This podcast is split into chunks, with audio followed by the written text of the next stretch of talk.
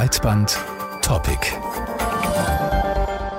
Die Welt fühlt sich an, als wären wir im permanenten Ausnahmezustand. Über allem steht die Klimakrise, die ja oft auch als Klimakatastrophe bezeichnet wird. Dann noch die Corona-Pandemie und der russische Überfall auf die Ukraine und die vielen anderen Geschichten, die kommen und gehen. Die Taktfolge der Schlagzeilen scheint dabei immer schneller zu werden und das überfordert so manchen von uns.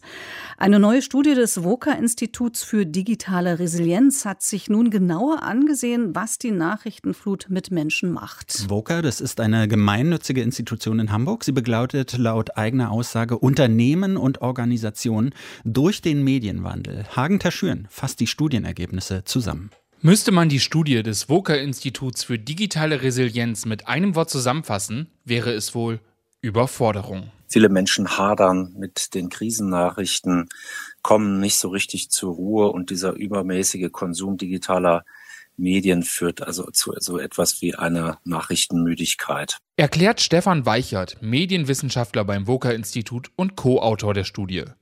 Die Ergebnisse unterstreichen, wie das Wort Doomscrolling es in den Sprachgebrauch vieler Menschen schaffen konnte. Doomscrolling, das ist das Gefühl, das Smartphone nicht aus der Hand legen zu können und weiter und weiter durch die sozialen Netze zu scrollen und sich so in eine Art Abwärtsspirale aus schlechten Nachrichten zu stürzen. So ergab die Studie zum Beispiel, dass 60 Prozent der befragten NutzerInnen beim Scrollen durch Instagram negative Gefühle empfinden. Für immer mehr Menschen wird dieser Sog zu einer ernsthaften Belastung, bei der sie nur noch einen Ausweg sehen, den Konsum von Nachrichten stark zu reduzieren oder gleich zum härtesten Schritt zu greifen. Abschalten, genau. Gerade die Krisen der letzten zwei Jahre haben zu einer großen Änderung des Mediennutzungsverhaltens beigetragen. Vor allem die junge Zielgruppe der 19- bis 29-Jährigen hat sich dabei besonders stark von den sozialen Medien abgewandt.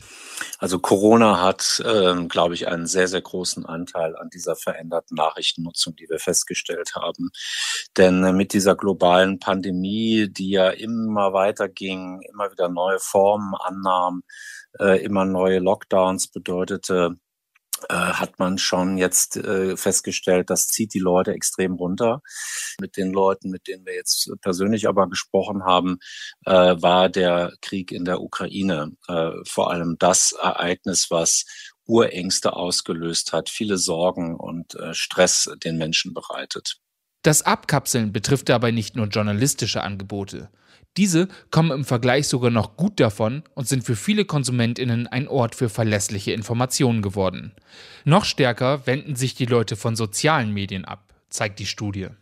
Was für ein paar Tage erholsam sein kann, könnte allerdings sogar dazu führen, dass Menschen sich komplett vom Weltgeschehen abkapseln. Denn wir gehen aber jetzt erstmal nicht davon aus, dass das Krisengeschehen nachlässt, sondern dass uns weitere Krisen bevorstehen, leider. Deswegen dann auch diese Leute möglicherweise für immer verloren bleiben. Es liegt auch an den Medien, alternative Angebote zu schaffen, die schwierige Themen auf Arten und Weisen präsentieren, die zu weniger Doomscrolling führen. Doch das wird nur zu einem gewissen Grad funktionieren, denn Natürlich müssen Journalisten sagen, was ist. Also sie können ja nicht Dinge weglassen. Und sie müssen auch über die schlimmen Entwicklungen in dieser Welt berichten. Eine Alternative wäre also, den Medienkonsumentinnen das Handwerkszeug zu geben, das einen gesunden Umgang mit Nachrichten ermöglicht. Wir haben es gerade gehört, eine neue Studie des Woker-Instituts für digitale Resilienz hat ergeben, dass sich viele Menschen durch ihren Medienkonsum überfordert fühlen. Das stundenlange Scrollen durch Social-Media-Inhalte, aber auch journalistische Formate belasten uns. Ja, und manchmal wissen wir uns dann nicht anders zu helfen, als einfach abzuschalten oder das Handy beiseite zu legen. Aber ist das schlimm? Und gibt es vielleicht noch andere Möglichkeiten, den Medienkonsum für sich selbst passender zu gestalten? Darüber haben wir mit Dr. Roland Gimmler von der Universität Landau gesprochen. Er ist Experte für Mediennutzung. Und zuerst wollten wir von ihm wissen, ob dieser Zustand der Überforderung durch Medien eigentlich etwas Neues ist oder ob das wegen Social Media und dem Internet einfach nur sichtbarer geworden ist. Die Frage tatsächlich, ob es sichtbarer ist, weiß ich nicht, ob man, ob man die so stellen und beantworten kann. Ich kann feststellen, dass wir ganz große Veränderungen haben, also von stationärer Mediennutzung zur mobilen Mediennutzung, von Web 1.0 zu Web 2.0, Web 3.0. Äh, wir haben durch die mobile Kommunikation die Medien näher bei uns den ganzen Tag. Sie durchdringen die den Alltag stärker, als wir es mit einem Fernseher haben, wo wir vielleicht abends um 20.15 Uhr die Hauptnachrichten anschalten. Wir haben eine, eine Veränderung auch von Push zu Pull-Medien. Die sozialen Medien selber spielen natürlich auch noch eine Rolle, weil wir jetzt mehr selbsternannte Expertinnen haben. Wir haben also mehr Stressoren digitaler Natur. Wenn ich jetzt versuche zu sagen, naja, war das vorher schon so und ist jetzt nur sichtbarer? Es gibt zum Beispiel eine Studie von 2015 von Knob und anderen. Demnach sagen 8- bis 14-Jährige, die ein Smartphone nutzen, dass sie sowas wie Kommunikationsstress spüren. 24 Prozent.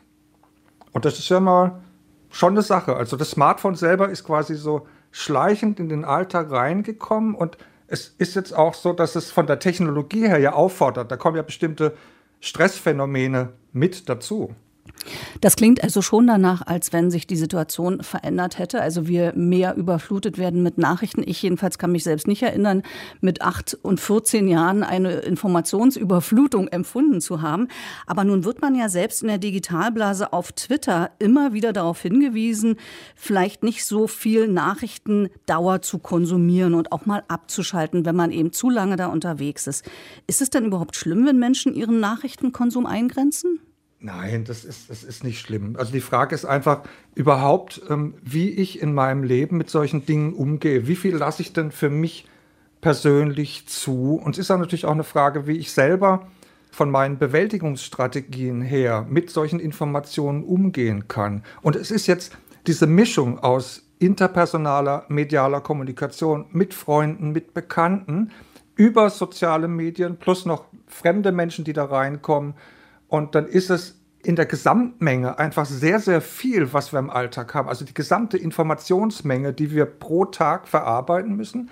Und das ist natürlich gewaltig, was da kommt. Die ganzen Stressoren, die wir da haben. Äh, auch das Multitasking, was im Alltag passiert.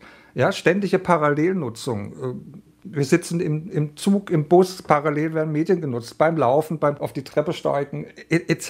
Ja? Und dann kommen über die sozialen Medien eben noch die, die sozialen Vergleiche dazu und, und die Hinweise, wie man sein Leben am besten gestaltet, äh, wie man gesünder lebt, äh, länger lebt, äh, optimierter, was gute Ideen sind für ein glückliches Leben und so weiter. Und das ist natürlich sehr, sehr stressig. Und dazwischendurch einfach mal auszusteigen, macht Sinn. Was würden Sie denn sagen? Was für Mittel und Wege gibt es, den, den eigenen Medienkonsum in Bahnen zu lenken, mit denen man sich selber dann auch wohlfühlt? Ja, also am besten kann man sich das vielleicht klar machen, indem man sich zunächst mal anschaut, und ich glaube, das ist damit auch angesprochen, sowas wie Medienkompetenz. Ja. Äh, und wenn ich mir jetzt klar mache, was heißt das? Also es geht ja darum, dann in kompetenter Weise einen Medienumgang auszuüben, in Form, dass er für mich funktional ist, dass er insgesamt kreativ ist, selbstbestimmt, selbstreguliert, aber auch sozial und persönlich angemessen und verträglich. So, und wenn ich das jetzt mal als Grundlage nehme, was ist für mich funktional? Heißt bedürfnisadäquat. Es muss für mich selber passen. Ja, und das heißt, wenn es zunächst mal darum geht, selbstbestimmter zu nutzen, weil ja Medien heutzutage äh, einen eher anspringen und sagen, klick mich, mach mal wieder was und so. Das ist eine andere Situation. Ähm, geht, ist also gerade diese Selbstregulierung und Selbstbestimmtheit ein wesentlicher Punkt. Und sich selber wohlfühlen kann dann heißen, gerade angesichts solcher Meldungen, wie wir sie jetzt gerade haben, in, auch in den Massenmedien, also wo, wo ständig eine Bedrohungslage quasi deutlich wird, dann braucht es für den Einzelnen jetzt spreche ich mal eher aus der klinischen Sichtweise, aus der therapeutischen, braucht es zwischendurch immer mal wieder auch sowas wie ein Retreat oder eine Diät oder Detoxing. Der Begriff ist nicht so schön, aber mal zu gucken, wer bin ich eigentlich, was will ich wirklich, muss ich mich verrückt machen lassen, was sind eigentlich meine Bedürfnisse.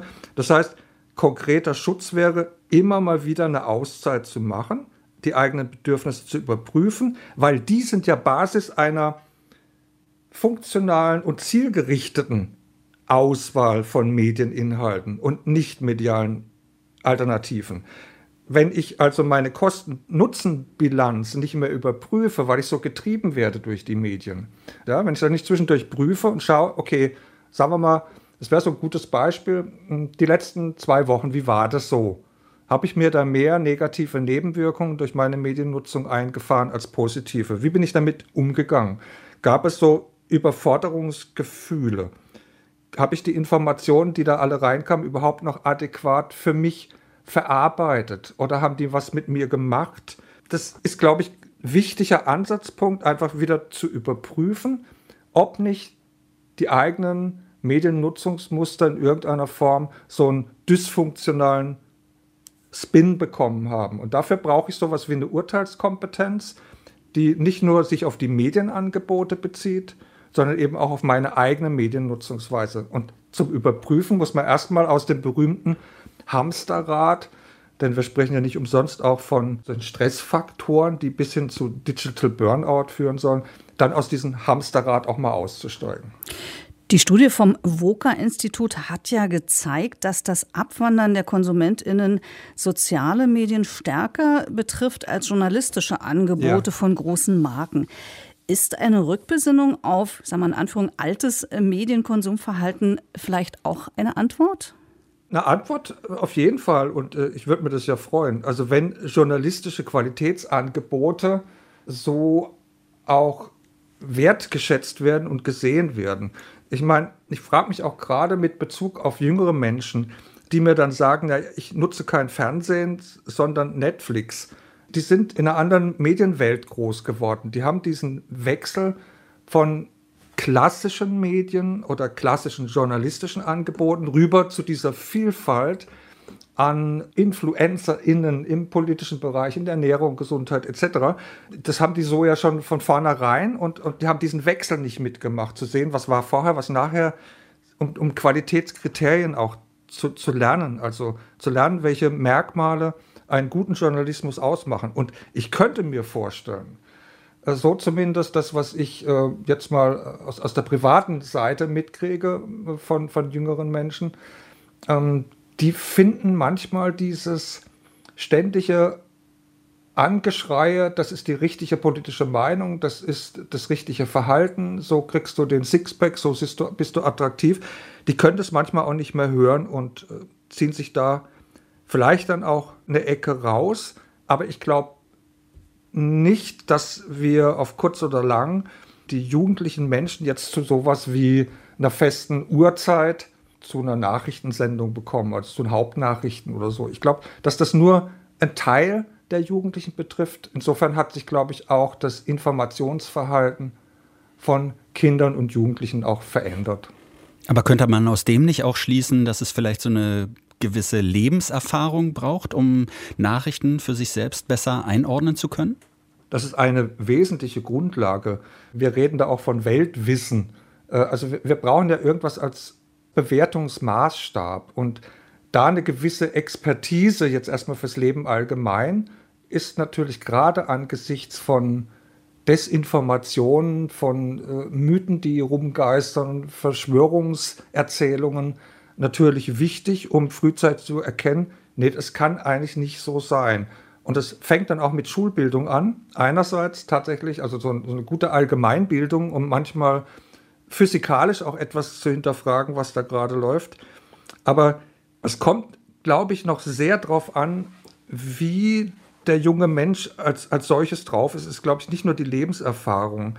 Die spielt sicherlich auch eine Rolle, aber äh, es geht vielleicht auch darum zu verstehen, dass ja die Nachrichten sowas wie eine Speerfunktion haben. Also da habe ich so eine, eine anthropologisch, ja, so eine kulturanthropologische Sichtweise quasi wie wie dass der Indianer auf dem Hügel steht und schaut, ob da nicht was Bedrohliches kommt. Und da zu lernen, was denn wirklich bedrohlich ist, ist natürlich wieder ein Erfahrungswert. Und da haben ältere Menschen einen anderen Zugang dazu, wenn sie schon Krisen überstanden haben. Insofern diese Erfahrung fehlt jungen Menschen.